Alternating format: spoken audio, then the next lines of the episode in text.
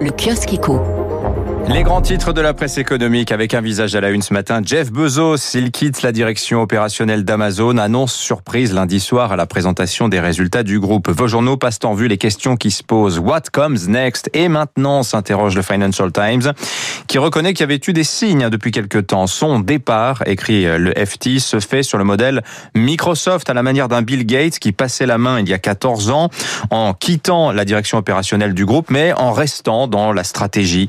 C'est ce que va faire Jeff Bezos, qui va rester donc chairman d'Amazon, tout en se concentrant davantage sur ce qu'il appelle ses expéditions à découvrir sur son site web. Allez voir, le site c'est bezosexpeditions.com.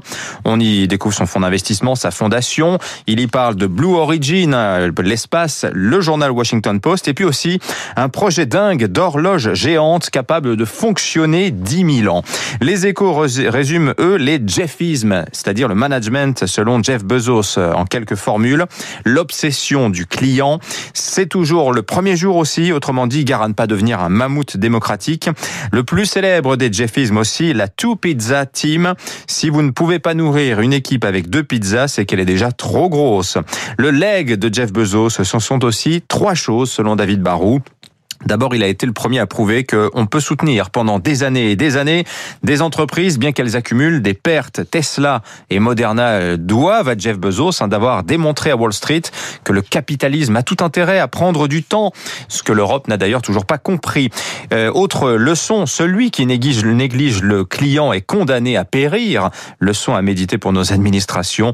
Vous trouverez aussi un petit peu partout le portrait euh, du successeur de Jeff Bezos. Il s'appelle Andy Jassy, signe de la statut du commandeur qui était Bezos. Hein. Personne ne connaît Andy Jassy, alors qu'il est dans le groupe depuis 24 ans et qu'il pilote depuis ses débuts AWS, la division cloud d'Amazon, qui est aussi la plus rentable.